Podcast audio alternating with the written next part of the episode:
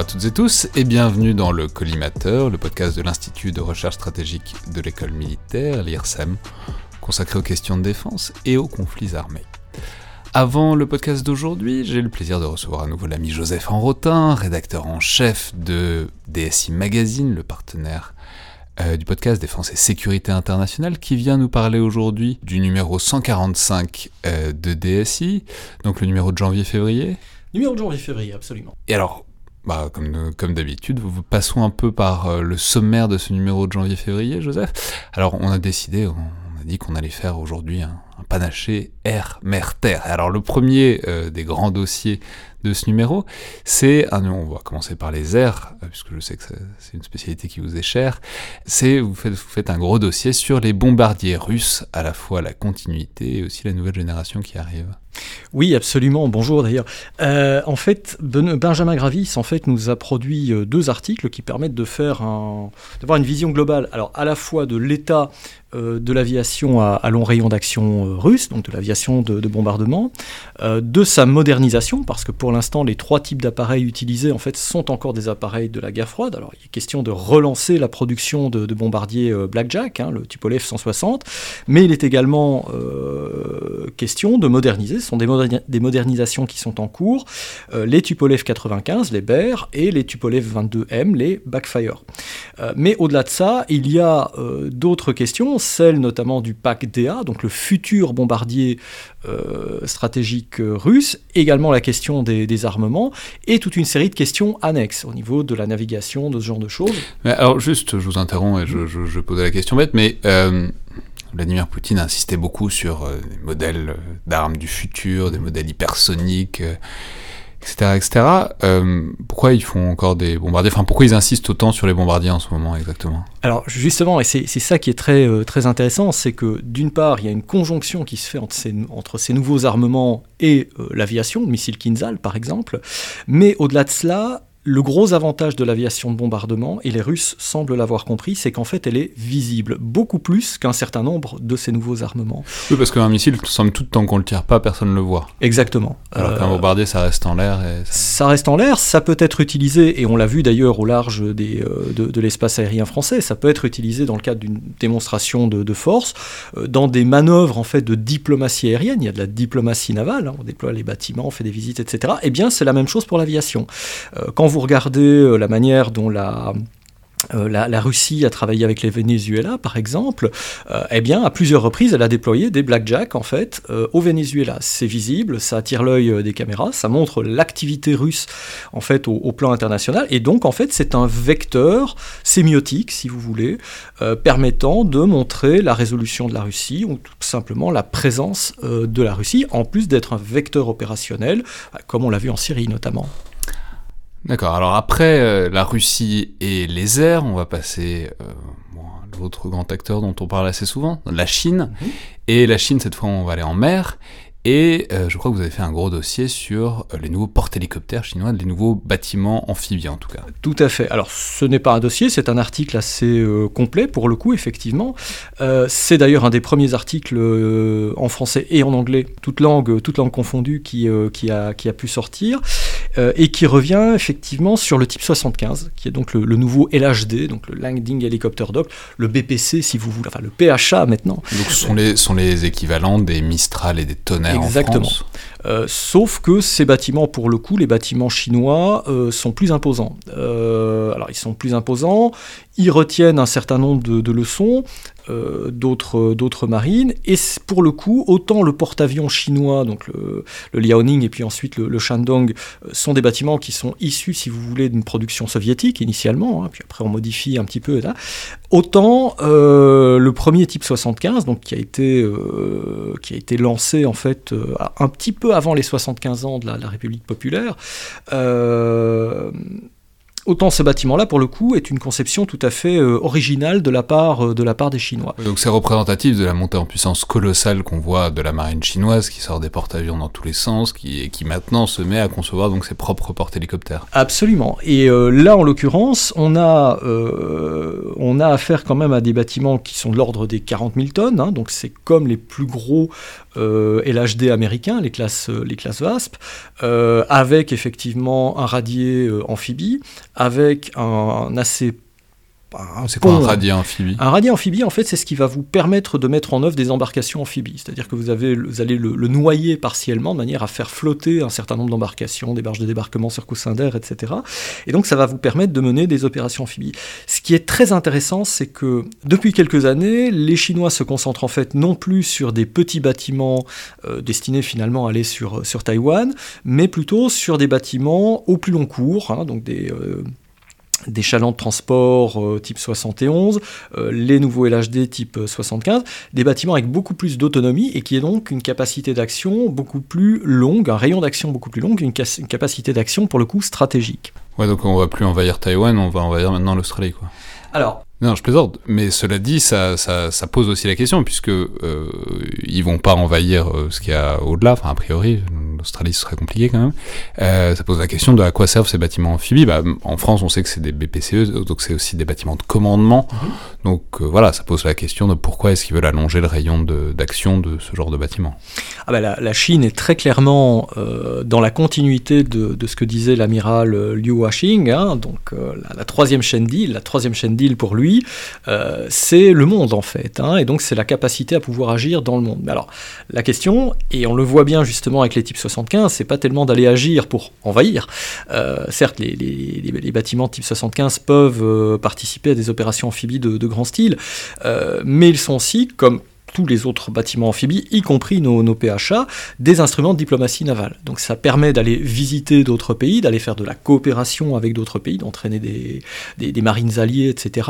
Ça permet aussi de montrer tout simplement la résolution euh, du pays et euh, l'intérêt pour telle ou telle crise, etc. Donc de montrer le, de montrer le drapeau, y compris en situation de crise, et tout en disposant d'une véritable capacité de combat. En 2011, bah, euh, nos PHA, euh, enfin BPC à l'époque, euh, ont permis de mener des opérations héliportées sur la Libye notamment. Ouais, ah, donc diplomatie aérienne, diplomatie navale, et puis maintenant c'est plus tellement de la diplomatie, mais pour se concentrer sur la terre, je crois que vous voulez nous parler des innovations de la part euh, de cette unité un peu spéciale que sont les, le corps des Marines américains qui développent leurs propres équipements. On le sait, chacun, chacune des branches de l'armée américaine développe euh, ses propres équipements de manière interne et les Marines américains euh, développent de nouveaux véhicules blindés, c'est bien ça? Alors oui, et en fait, c'est un peu plus que des véhicules blindés. C'est-à-dire que basiquement, ils doivent remplacer le RELAV 25, donc qui est un engin 8x8, c'est un, engin de, reconnaissance, hein, amphibie. Donc un truc à chenille, quoi. À, à roue, pour le coup. C'est un 8x8 euh, avec une tourelle, un canon de 25 mm et puis bah, quelques versions euh, dérivées. Euh, mais au-delà de ça, évidemment, bon, ce sont des engins qui datent maintenant des, années 80. Hein, encore été reçus dans les années 90, début des années, des années 2000, mais la, génération d'après se, pense déjà aujourd'hui. Et il y a une réflexion qui a été entamée déjà depuis quelques temps par, par les Marines pour le remplacement de ces véhicules. Alors, là aussi par un véhicule qui sera a priori 8x8, toujours amphibie. Mais ce qui est intéressant, c'est qu'on voit que les marines s'approprient une rationalité qui est très similaire à celle de Scorpion euh, que nous avons ici en, France. Le Scorpion, on va répéter, c'est le nouveau système slash logiciel qui permettra de coordonner, disons, c'est vraiment un système d'information qui permet de coordonner tous les véhicules les uns avec les autres et de partager les, visions, de partager les informations en temps réel. Quoi. Exactement, en sachant qu'il y a les véhicules en plus. Euh, et donc en fait, il y a à la fois cet aspect euh, matériel lourd du véhicule, mais en même temps, effectivement, tous les aspects de commandement, de recueil d'informations, de partage d'informations automatisées au meilleur échelon possible, etc. etc. Et donc ce qui est très intéressant, c'est de voir que les Marines, alors même que l'US Army avait eu tendance à refuser un petit peu à sortir de cette logique-là quand elle a quitté le, FCS, hein, le Future Combat System, les Marines, eux, euh, viennent justement à cette vision-là en se disant, ok, euh, notre, prochain, notre prochain véhicule, alors il sera aux alentours, on va commencer à travailler sur les prototypes dans les années 2020, mais il entrera en service dans les années 2030, bah, finalement, la manière dont on va combattre dans ce véhicule ressemblera beaucoup plus à ce qu'on verra dans un avion de chasse, par exemple, avec des écrans un peu partout, avec du partage d'informations et euh, une conscience situationnelle hein, euh, beaucoup plus importante que ce qu'on pouvait observer dans les véhicules blindés traditionnels avec euh, bah, le conducteur à l'avant en train de conduire un petit peu en étant guidé quelque part par, par ses camarades et en étant un peu aveugle finalement en ayant un champ de vision très restreint.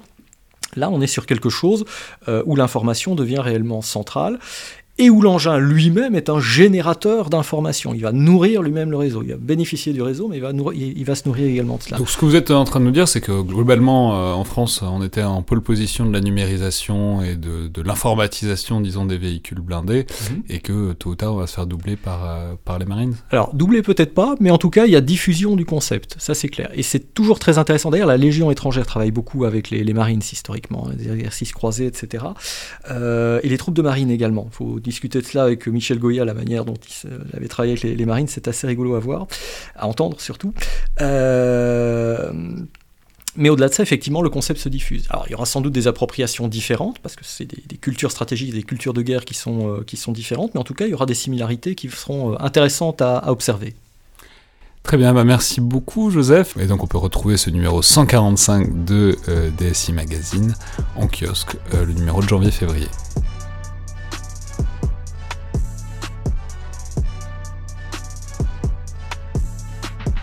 Aujourd'hui, j'ai le plaisir de recevoir un habitué du podcast, puisqu'il est déjà venu deux fois, à savoir Pierre Razou, chercheur à l'IRSEM, où il dirige le domaine Euratlantique, Russie, Moyen-Orient. Alors bonjour Pierre. Bonjour. Je, rappelle que vous étiez venu pour nous parler de deux autres de vos spécialités, à savoir d'une part euh, le wargaming et de l'autre euh, l'histoire de l'aviation. Citons d'ailleurs votre livre sorti l'an dernier chez Perrin, Le siècle des As, qui a depuis reçu le prix Guinmer. Félicitations. Merci. Mais vous êtes aussi un des meilleurs spécialistes en France de l'Iran, notamment sur le plan militaire, et vous êtes donc venu nous aider à comprendre et à décrypter les tensions actuelles et l'escalade militaire entre les États-Unis et l'Iran. Je signale que vous aviez publié une histoire de la guerre Iran-Irak chez Perrin il y a quelques années, donc entre 1980 et 1988. Alors, je, dois dire que ça fait longtemps que je veux rebondir sur cette actualité Iran-États-Unis, qui est évidemment brûlante depuis quelques mois, euh, dans le podcast, mais en fait il y a toujours plusieurs problèmes qui se sont posés. Euh, le premier c'est que ça évolue en permanence très vite et euh, donc tout ce qu'on peut dire risque toujours d'être périmé en moins de 24 heures. Et le second c'est que en fait on annonce un peu la guerre ouverte tout le temps et globalement un peu comme la Corée du Nord il y a quelques mois, ça finit généralement par se tasser, donc j'ai tendance à penser que ça ne fait pas de mal de laisser reposer un peu avant d'en faire une émission. Cela dit, là on a eu une accumulation d'événements un peu sans précédent, avec notamment l'assassinat euh, par frappe de drone américain de Qassem euh, l'un des principaux dirigeants des gardiens de la révolution islamique, le 3 janvier, qui font qu'il faut évidemment en parler. Et par ailleurs, on a pris nos précautions en tant que possible, puisqu'on enregistre le lundi soir pour une diffusion le mardi matin, alors que les tensions se sont un peu retombées.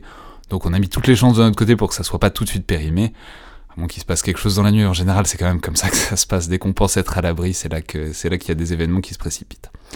Mais bon, on va évidemment euh, revenir sur euh, l'enchaînement récent et sur les perspectives, et il faut peut-être commencer par revenir en arrière pour donner les bases de cette situation, puisqu'on n'a jamais vraiment directement parlé euh, d'Iran dans le podcast.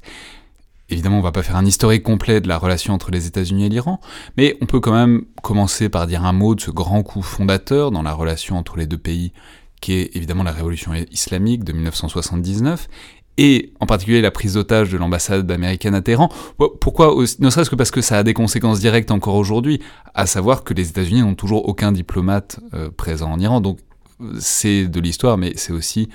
Et personne dans le personnel diplomatique américain n'a oublié tout ça, Pierre. Oui, justement, c'est ça qui est fondamental. Ce qu'il faut comprendre, c'est que la confrontation ou la rivalité entre l'Iran et les États-Unis, c'est euh, d'abord et avant tout un long feuilleton qui est basé sur euh, une histoire euh, émotionnelle, passionnelle, irrationnelle.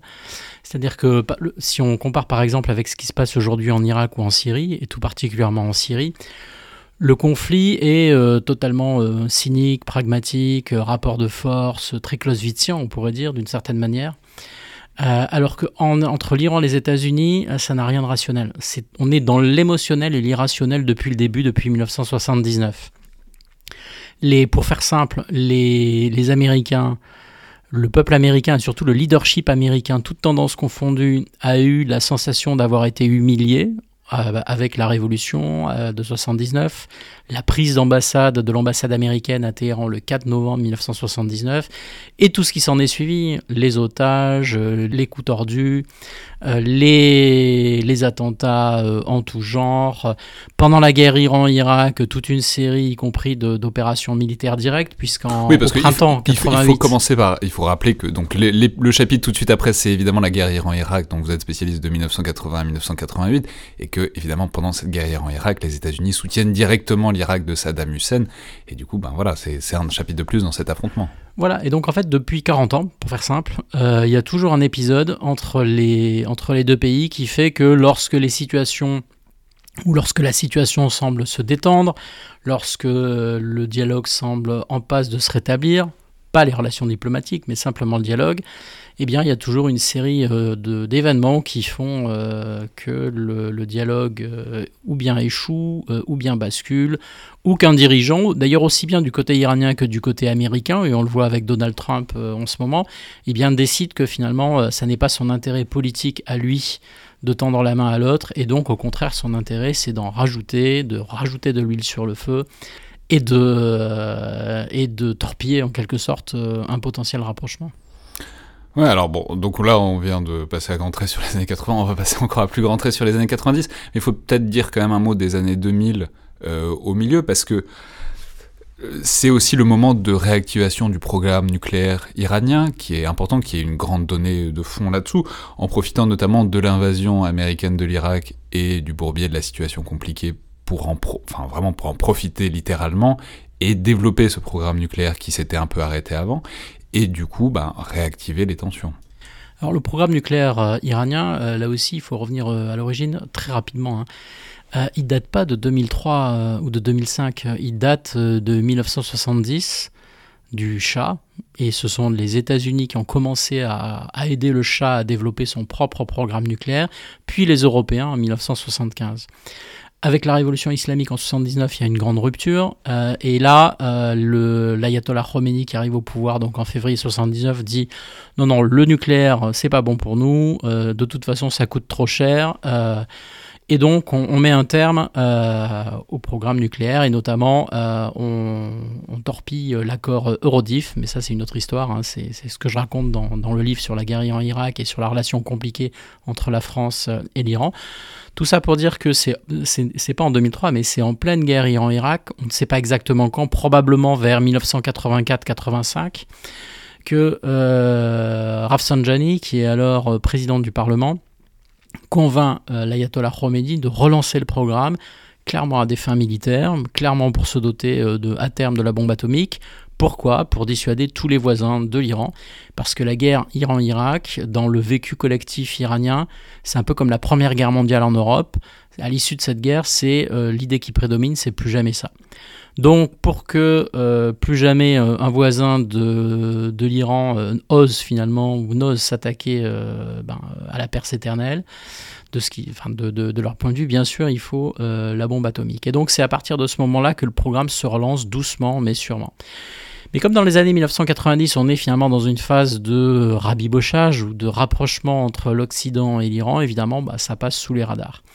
Et ça remonte au-dessus du radar quand en 2003, euh, les, on va dire ce qu'on appelait à l'époque le, le, U3, c'est-à-dire en fait les Britanniques, les Allemands et les Français qui étaient en négociation avec le pouvoir iranien pour essayer de mettre un terme, ou en tout cas de de contrôler le programme nucléaire iranien. À l'époque, donc, c'était euh, M. Khatami qui était président de la République. Donc, on ne parle pas du tout de Ahmadinejad et de tout le reste.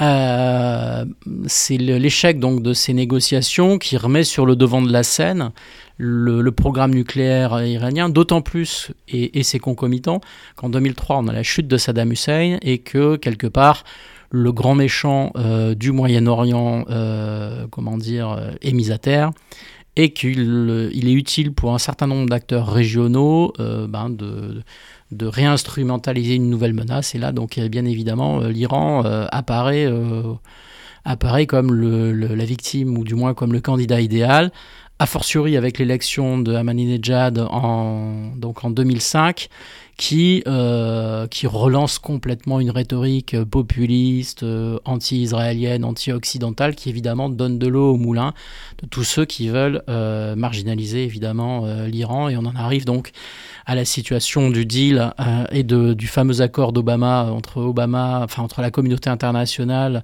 le président Obama et le leadership iranien, qui se conclut par l'accord du 14 juillet 2015 qui sera finalement critiqué par un certain nombre d'acteurs, mais...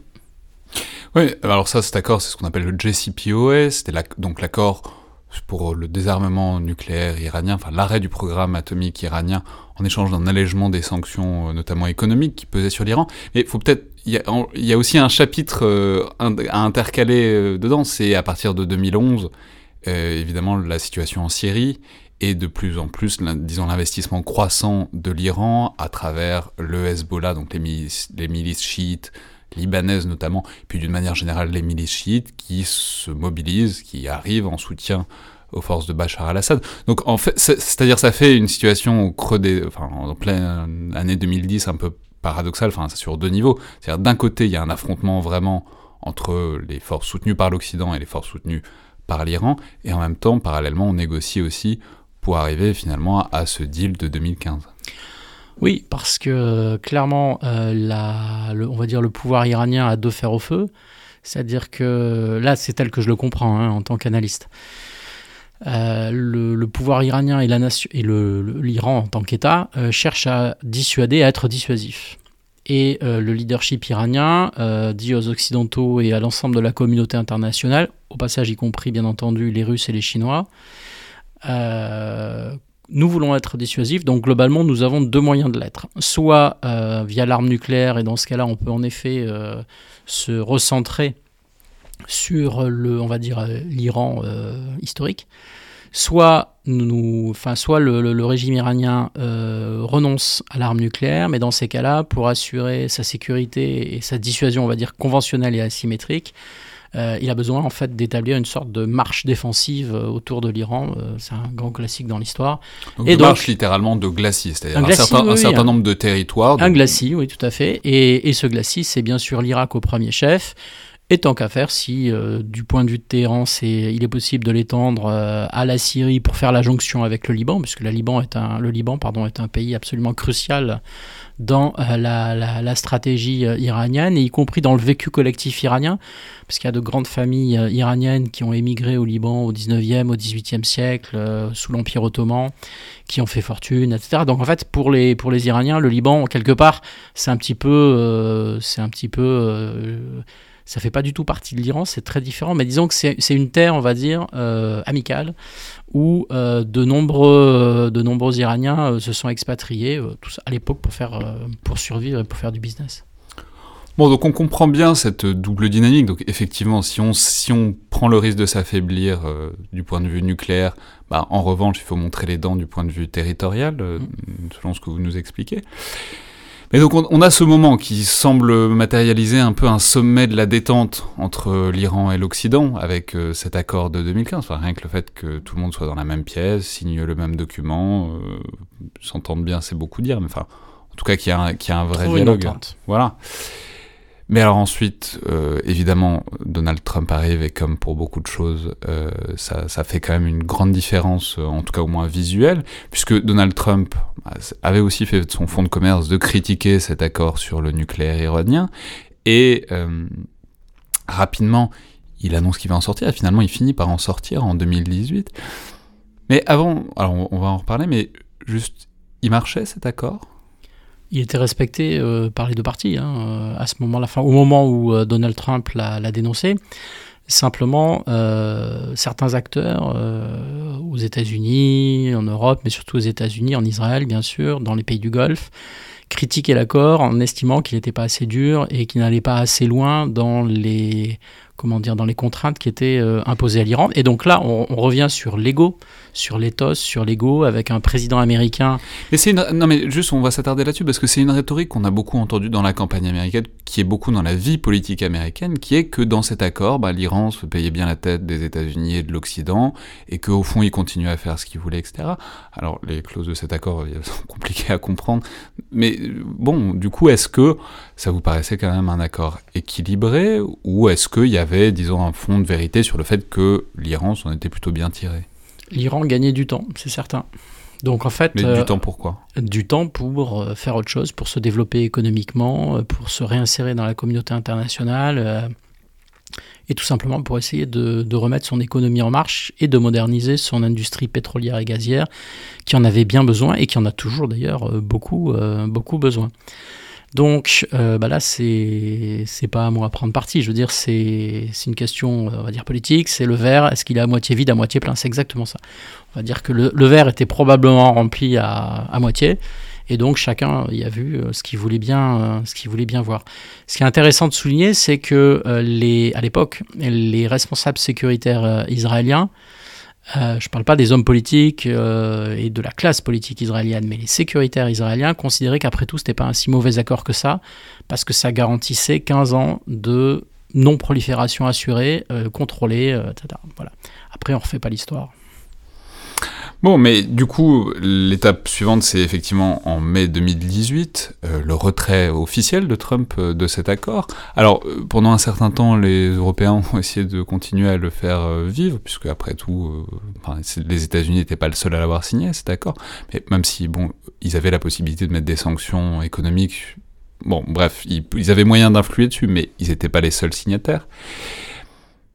Et du coup, bah, comment est-ce que l'Iran a réagi? C'est-à-dire comment est-ce qu'on arrive de ce retrait, qui me semble vraiment le dernier chapitre avant l'escalade actuelle, à ben, la montée des tensions? La logique, quand vous connaissez euh, les Iraniens, la logique de, l'accord nucléaire, c'était de dire, dans un, pays où euh, à la fois la population et la classe dirigeante se méfient énormément de l'extérieur, à une sorte de, complexe obsidional de, l'encerclement, euh, de schizophrénie, de, d'être toujours euh, isolé, euh, poussé à la survie. les, les Iraniens se sont dit l'accord nucléaire, c'est un test. C'est-à-dire, on va voir, et là encore une fois, quand je dis ça, je ne prends pas du tout parti, je l'explique en tant qu'historien. Mais leur logique, c'était de se dire, euh, on va voir si ça, peut, si ça marche et si on peut faire confiance aux Américains. C'était même pas les Occidentaux, les Européens, les Russes, les Chinois, c'était vraiment les Américains. On va voir si on peut faire confiance à une administration américaine pour respecter finalement et nous offrir une porte de sortie. Donc, euh, donc ils l'ont conclu, pardon, et quand euh, Donald Trump en est sorti, pendant six mois, clairement, ils ont été un peu chamboulés. Je crois que quand on regarde leurs actions euh, les, six premiers mois, en fait, ils n'ont pas su trop comment réagir. Il leur a fallu six mois pour se reconfigurer, et là, on en arrive au, printemps 2019. Et, là, clairement, euh, ils avaient euh, arrêté une stratégie qui consistait, en fait, de mon point de vue, à montrer, en fait, à chacun des acteurs régionaux qui comptent, la Turquie, l'Arabie Saoudite, les Émirats Arabes Unis, l'Irak, bien sûr, que qu'en fait, la garantie américaine n'était plus ce qu'elle était, que euh, les États-Unis étaient devenus beaucoup plus le problème que la solution, et que donc il était indispensable pour ces pays de rétablir un lien bilatéral, c'est-à-dire une discussion, un, canal de discussion avec Téhéran. Et de mon point de vue, c'est ce, qui, c'est ce que le régime iranien euh, s'est efforcé de faire pendant toute la séquence printemps, été, automne 2019 sur fond en même temps de, fortes contestations euh, internes, hein, parce que euh, une partie de la population iranienne euh, est de plus en plus critique, clairement, hein, vis-à-vis du, régime iranien, parce que la population iranienne en a assez du rôle joué par le clergé, c'est-à-dire qu'en fait, elle, aimerait quelque part un, pouvoir encore plus nationaliste. Mais, mais, qui servent les intérêts de la nation iranienne et non pas du régime iranien ou de la grandeur iranienne.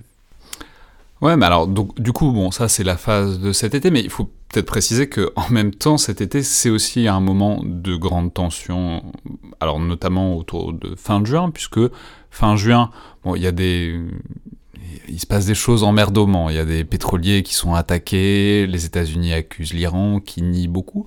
Mais bon, ça culmine, et je me souviens, c'est la première fois que je me suis dit, il faut faire un podcast en urgence. On a bien fait de pas le faire, mais parce qu'on a pensé que ça allait exploser complètement. Le 20 juin, les Iraniens abattent un drone euh, américain.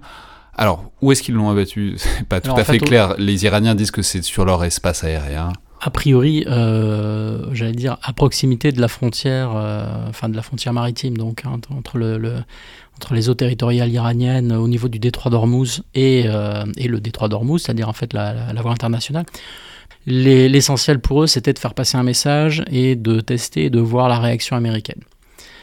Comme il n'y a eu finalement aucun mort, c'était un drone, un drone de reconnaissance, certes un peu volumineux qui a été abattu, finalement c'est passé comme cela c'était le, début en fait d'une séquence parce qu'après derrière il y a eu plein de choses. Le, 4 juillet, donc évidemment beaucoup de gens, notamment aux États-Unis, ont critiqué euh, Donald Trump pour ne pas avoir euh, riposté euh, à ce qui était perçu comme une provocation ouverte et claire de l'Iran sur, on va dire, la légitimité iranienne, mais mais encore une fois, la, logique finalement, de mon point de vue, hein, de la stratégie iranienne, c'est quoi? C'est quelque part délégitimer la crédibilité américaine dans la région et faire comprendre à tous les acteurs locaux qu'il vaut mieux discuter avec Téhéran que discuter avec Washington. Enfin, l'un n'empêche pas l'autre, mais disons, c'est-à-dire qu'il ne faut pas uniquement discuter avec Washington, il faut aussi discuter avec Téhéran. Et tout l'enchaînement des tensions qui vont se passer euh, donc euh, à l'été 2019, donc euh, les, attaques sur les pétroliers que vous avez mentionnés, il ne faut pas oublier que le 4 juillet, donc 4 juillet quand même, date symbolique, les Britanniques euh, qui ont... Symbolique de l'indépendance américaine. De l'indépendance américaine. Les Britanniques qui ont entre-temps eu quelques soucis avec euh, les États-Unis au point que pour la première fois dans l'histoire, un ambassadeur britannique a été renvoyé en Grande-Bretagne pour avoir critiqué Donald Trump. Donc cherche à se rabibocher avec, les, avec la Maison Blanche et euh, arraisonne un tanker iranien à Gibraltar. Dans la foulée, les, les Iraniens arraisonnent deux tankers britanniques euh, dans le détroit d'Ormuz, la tension monte. Pendant tout l'été, un certain nombre d'infrastructures pétrolières sont sabotées, et aux Émirats arabes unis et en Arabie saoudite. Et cette tension culmine le 14 septembre 2019 euh, lorsque des frappes se déroulent sur, le, sur une série de complexes d'Aramco, donc la principale, comment dire, euh, industrie pétrolière euh, saoudienne et, euh, et, montre en fait la vulnérabilité des infrastructures saoudiennes.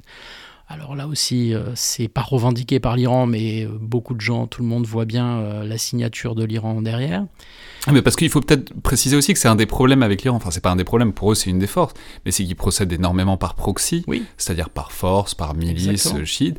Donc ça, ça, pose un vrai problème pour identifier, pour euh, donner une, Encore une, fois, parce que euh, ma compréhension, c'est qu'ils ont deux fers au feu en permanence. Donc c'est le premier, euh, le premier fer ou la première piste, c'est progresser sur, entre guillemets, la dissuasion nucléaire classique.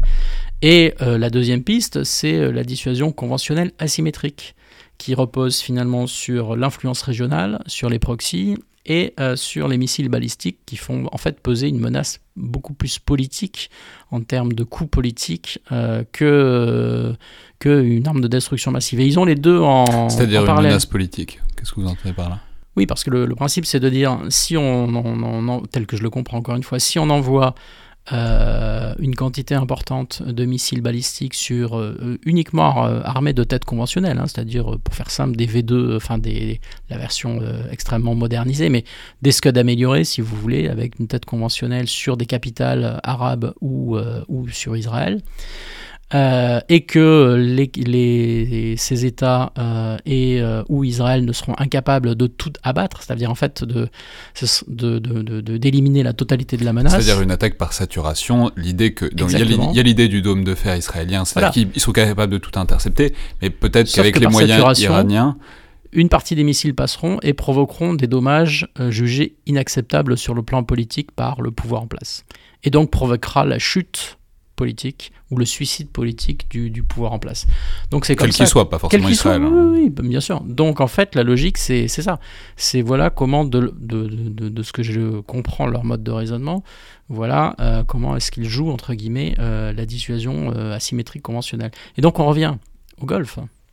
Non, mais juste parce que vous, vous avez évoqué le deuxième pied de ça, qui est aussi la dissuasion nucléaire, parce qu'il faut rappeler qu'ils ont aussi relancé leur programme nucléaire depuis. Bien sûr, pour se dire, euh, pour, en fait, pour questionner les Occidentaux euh, et les principales puissances, euh, les États-Unis, les Européens, la Chine, la Russie, pour leur dire, au fond, nous, enfin, les, les Iraniens voudront être dissuasifs et voudront leur dissuasion.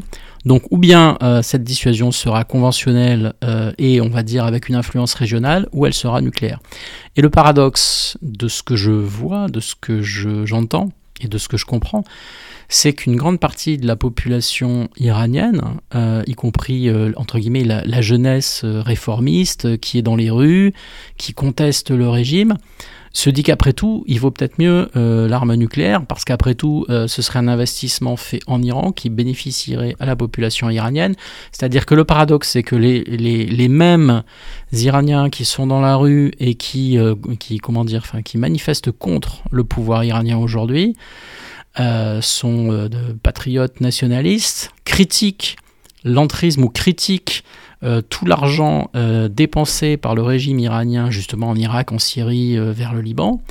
Et donc se dit cet argent, cet argent finalement serait beaucoup mieux utilisé au service de la population iranienne en Iran et éventuellement dans un programme nucléaire iranien en Iran qui permettrait d'assurer la dissuasion. Donc c'est ça le paradoxe. C'est ça, c'est la, la dissuasion asymétrique, ça coûte trop cher parce que ça coûte beaucoup d'investissements indirects peut-être que la dissuasion nucléaire un peu conventionnelle, au moins ça reste, euh, ça reste dans le pays. Voilà, et donc de ce que je comprends, euh, pour se garder ben, toujours ces deux fers au feu, eh ben, évidemment le, gouvernement iranien progresse sur les deux pistes. Mais ce qui est, pour revenir par rapport à la crise de, l'été 2019, ce qui est intéressant, c'est que finalement, à l'issue de cette crise, on va dire euh, fin septembre 2019, quelque part, le gouvernement iranien a réussi au moins à l'extérieur son pari, c'est-à-dire qu'il a repris la discussion bilatérale avec l'Arabie saoudite, avec les Émirats arabes unis, alors qu'ils ne se parlaient plus depuis euh, de, nombreuses années, et, entretient un dialogue permanent avec la Turquie, avec la Russie et, avec la Chine.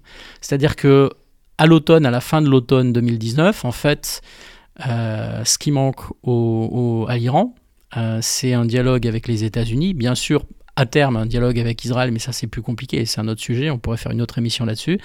Mais c'est un dialogue avec les États-Unis. Et donc on en revient sur le caractère fondateur et le, côté, si vous voulez, euh, passionnel quelque part de la relation entre euh, Téhéran et Washington. Tell the Ayatollah gonna put you in a box by my ram,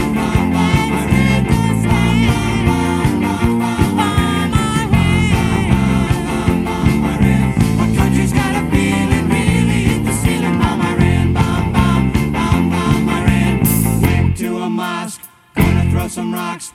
Tell the Ayatollah, gonna put you in a box by my ram.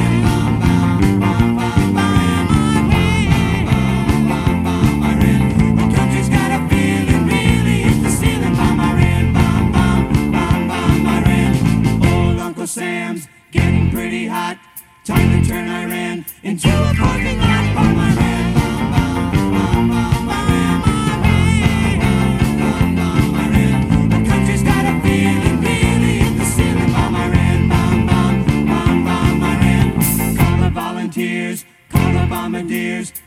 Financiers, better get their!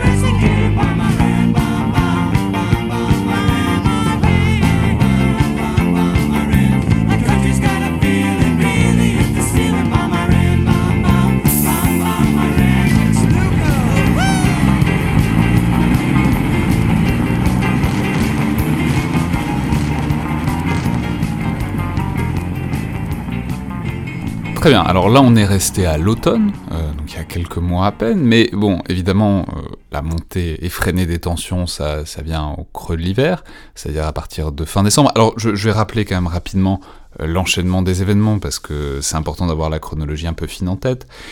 Bon, 27 décembre, il y a des salves de roquettes qui s'abattent euh, dans des secteurs où se situent des soldats et des diplomates américains, notamment en Syrie. Alors, non revendiquées, elles tuent quand même un sous-traitant américain et elles sont attribuées par Washington aux milices iraniennes. 29 décembre, représailles, 25 combattants, euh, a priori pro-iraniens, sont tués à la frontière irako-syrienne dans euh, des raids de représailles donc américains contre des factions irakienne soutenue par Téhéran. 31 décembre, contre-représailles, mais cette fois euh, un peu plus civile, disons un peu moins militaire, c'est des milliers d'Irakiens chiites, partisans de euh, paramilitaires pro-iraniens, prennent d'assaut l'ambassade des États-Unis à Bagdad pour protester contre les raids américains. Et c'est là le point crucial et essentiel. Parce que, de mon point de vue, hein, parce que à ce moment-là, Donald Trump est dans sa résidence de vacances euh, en Floride, dans ce golfe de Floride, pardon, de Floride, et euh, avec sa garde rapprochée autour de lui, et je pense panique, ou en tout cas euh, se dit, les Iraniens sont en train de refaire le coup de l'ambassade américaine, mais au lieu de le faire de 79, en plus, on est à 40 ans exactement de, de, distance. Mais cette fois-ci, ils vont le faire à Bagdad et ils vont nous humilier à Bagdad, ce qui sera inacceptable. Parce qu'en plus, il y a aussi une étape intermédiaire, c'est qu'il y, a des problèmes, les Américains, avec leurs ambassades. C'est-à-dire, il y a eu 79, et il y a, eu aussi Benghazi. Bien sûr, il y a eu Benghazi. En 2012, qui a, qui a posé tellement de problèmes, notamment à Hillary Clinton, parce que bah, il y a l'ambassadeur américain de l'époque qui a été tué dans, dans l'attaque. Donc bon, bref, et, qui a joué un rôle immense dans la campagne américaine de 2016. Donc bon, il faut les, les ambassades américaines, a priori, il ne faut pas toucher. Faut pas toucher parce que c'est une oisité. Surtout cette espèce d'invasion euh, par des censée être par des civils, mais qui en même temps ont des vraies conséquences militaires. Et, Donald Trump, qui en a puisqu'il veut se faire réélire, évidemment se dit le 31 décembre, je ne veux pas être, euh, je, ne, veux pas être le Carter euh, qui, euh, qui se sera fait prendre son ambassade et qui perdra les élections. Oui, parce qu'évidemment, c'est Jimmy Carter qui était au pouvoir en 79 et que ça a probablement contribué à l'élection de Ronald Reagan en 80, surtout avec le raid raté pour libérer l'ambassade. Bref. mais donc, En plus, c'est très visuel parce que les manifestants brûlent des drapeaux américains, crient mort à l'Amérique, etc., etc. Et euh, bon, les forces américaines, a priori, euh, les dispersent euh, quand même. Et donc, c'est l'étape d'après, c'est la grosse étape, c'est le gros événement, donc le 3 janvier. Le général iranien Qassem Soleimani, qui est alors qui est plein de choses, on va revenir dessus, mais qui est notamment à ce moment-là émissaire de la République islamique d'Iran en Irak. Bon, globalement, c'est un des grands dignitaires iraniens qui à ce moment-là va en Irak pour surveiller la situation. Mais il y, a aussi tout un imaginaire autour de Qassem Soleimani, parce qu'on racontait que c'était lui qui pilotait à l'époque de la guerre civile syrienne les opérations depuis Damas. Enfin bon, il y a une idée que c'est la tête pensante, en tout cas militaire, du régime iranien. Donc Qassem Soleimani est abattu en Irak par une frappe de drone américain, ce qui pose tout un tas de problèmes politiques et même légaux sur lesquels on va revenir, mais je vous laisse peut-être présenter Qassem Soleimani parce que c'est un personnage excessivement important dont il faut dire pourquoi c'est si symbolique son élimination. Alors Qassem Soleimani, euh, c'est la figure du héros symbolique euh, antique, si vous voulez, des, Iraniens francophones qui connaissent très bien l'histoire de France m'ont dit un jour, si vous voulez comprendre ce qu'est Qassem Soleimani, dans sa complexité et dans son lien au pouvoir, euh, euh, en fait c'est un petit peu euh, ce que était à l'époque pour vous le général Bijard, à l'époque du gaullisme. C'est-à-dire c'est le héros, le bon soldat, euh, mais en même temps, c'est le fidèle serviteur euh, du, système, euh, totalement loyal au système. C'est-à-dire, il n'est pas du tout factieux. Il y a d'autres généraux, y compris dans la garde rapprochée, disons, iranienne, qui à un moment donné ou à, un, autre, pardon, ou à un moment donné ou un autre, ont été, enfin, ont pu être taxés un petit peu de bonapartisme, si vous voulez. C'est pas le cas de Soleimani. Soleimani, c'était vraiment le bon, le bon serviteur, le bon, le guerrier victorieux. C'est ça aussi qui compte, c'est que c'est un héros de la guerre en Irak. Mais dans l'esprit euh, iranien, c'est aussi celui qui a euh, battu Daesh en Irak, puis en Syrie. Donc quelque part, c'est le, le, double vainqueur à la fois de Iran-Irak, mais surtout de, de, contre Daesh. Plus bien sûr, c'est celui qui, comme vous le disiez très justement, euh, propulse l'influence de l'Iran sur la scène régionale, donc en Irak, en Syrie, euh, au Liban. Mais il ne faut pas non plus euh, surestimer euh, son point, c'est-à-dire que... Alors on va dire, sa fonction, c'est... Il dirige la brigade Al-Quds. Donc c'est la force Al-Quds qui en fait, peu importe, enfin c'est plus qu'une brigade, mais c'est la force, en fait, c'est le, le, corps expéditionnaire extérieur des gardiens de la Révolution. Et donc en fait, c'est les gardiens de la Révolution qui sont cette force. Qui sont l'armée d'élite, euh, qui est censée. Il y a deux, il y a deux armées en Iran. Il y a l'armée régulière qui, pour faire simple, défend euh, le territoire, les frontières, et euh, le corps des gardiens de la Révolution qui défend le régime, le régime à la fois à l'intérieur et à l'extérieur. Sous-entendu, c'est la force expéditionnaire du régime qui envoie euh, ce qu'à l'époque de la guerre froide on, envoyait, on appelait les conseillers militaires, pudiquement, euh, combattre évidemment sur les fronts extérieurs dans les, guerres par procuration que se livrent les uns et les autres. Et là, clairement, que le régime iranien livre à ses, à ses rivaux ou à ses adversaires. Et Al-Quds, on peut rappeler aussi que ça veut dire c'est Jérusalem. C'est Jérusalem. Donc ça, ça donne tout de suite cette dimension vers l'extérieur. Religieuse, en même temps, idéologique et, religieuse. Voilà.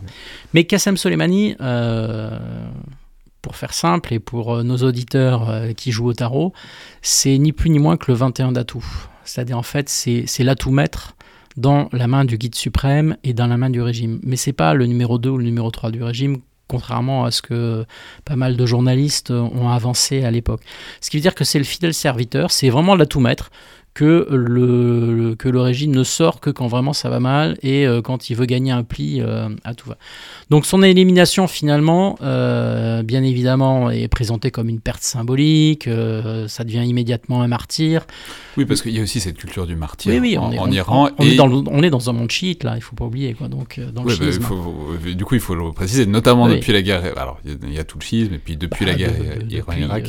depuis le, on va dire depuis les années 680 enfin la, la fin du 7e siècle, euh, et, euh, non, mais, et du coup, il y a eu schisme entre les sunnites et les chiites. Et du coup, il y a eu ces funérailles à Téhéran qui ont été, qui ont amené des dizaines, voire des centaines de milliers de personnes, avec des dizaines de morts aussi dans des, dans des. oui, et, là aussi, le régime iranien euh, qui, qui a appris de ses erreurs en termes et, qui, et qui essaye de progresser en termes de communication ou de manipulation de l'information ou des images, en fait, utilise les funérailles euh, comme bien sûr un instrument de propagande pour faire passer le message à Washington et dans d'autres capitales, regardez, euh, nous avons des dizaines de morts euh, piétinés euh, lors de ces funérailles.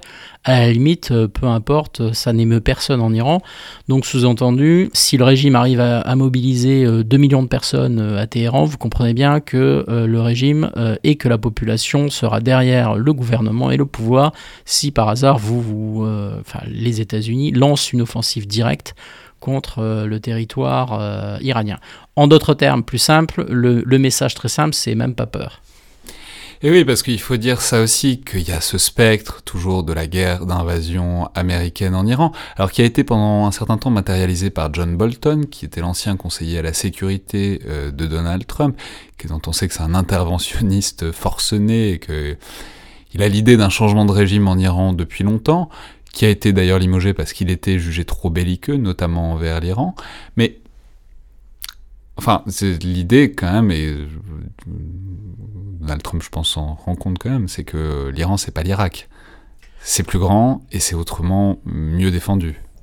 Oui, je crois qu'au fond, euh, personne, euh, en tout cas, certainement pas Donald Trump, n'a l'intention euh, de se laisser piéger et de se laisser entraîner dans une guerre directe avec l'Iran une fois encore, sûrement pas en année électorale.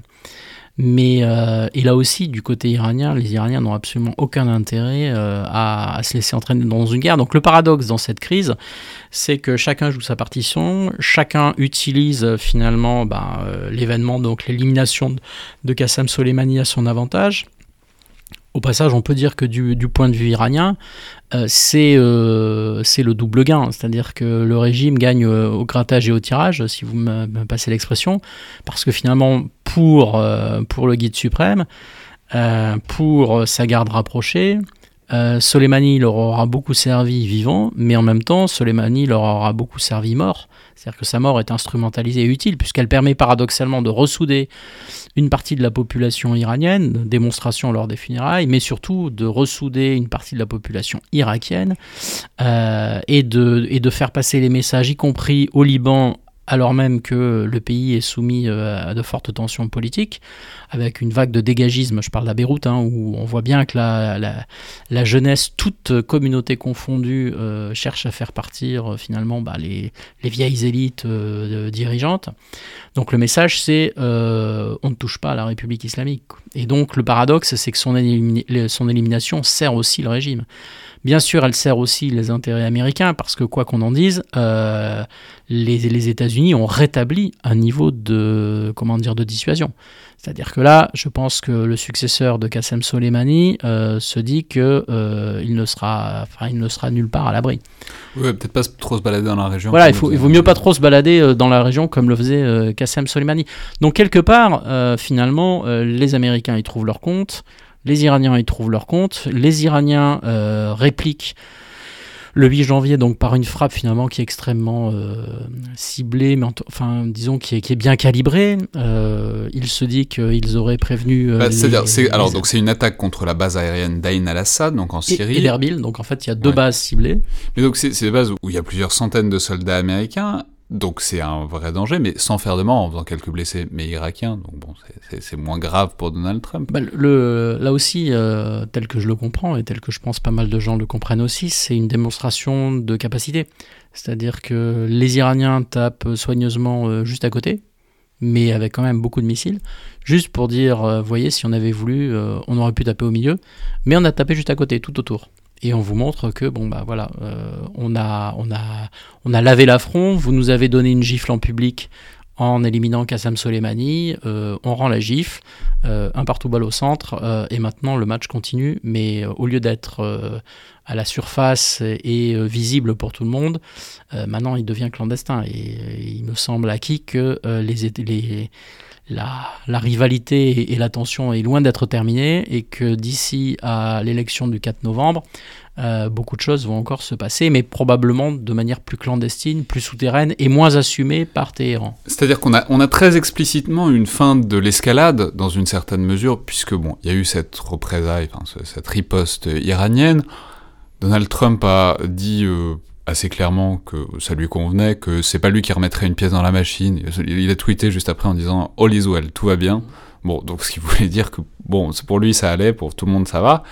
Et donc l'idée c'est, puisque c'est ce qu'on disait tout à l'heure, c'est l'Iran est habitué à jouer par proxy, à jouer dans la région, à jouer à des billards à trois bandes, et soyez en passant, euh, enfin les Iraniens ont aussi des capacités de projection jusqu'au territoire américain, pas conventionnellement, mais il y a des réseaux iraniens aux. États-Unis Et au Canada et au Canada. Donc c'est l'idée que, bon, euh, là maintenant, ça va peut-être être euh, de la guerre non conventionnelle et, asymétrique, mais ça, enfin, la guerre, disons la bataille en guerre irrégulière commence.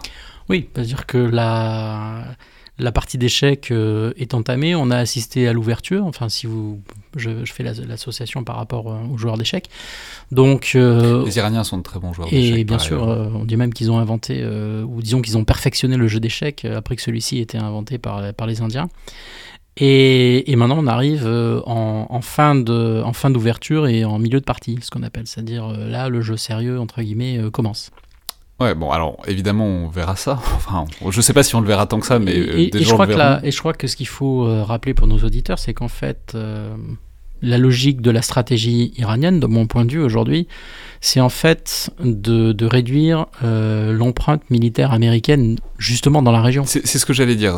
On vous avait évoqué tout à l'heure l'Irak, mais il faut peut-être en parler parce que, en fait, bon, déjà il y a un problème juridique assez fondamental, c'est qu'on n'est pas censé tuer euh, des gens, des généraux ennemis, même si c'est des gens. Alors Donald Trump dit beaucoup que c'était quelqu'un de détestable, ce qui est vrai et faux. Enfin, peu importe. Mais d'une manière générale, on n'est pas censé tuer des généraux de pays avec lesquels on n'est pas en guerre, au moins euh, nominalement. C'est, c'est un précédent assez fâcheux.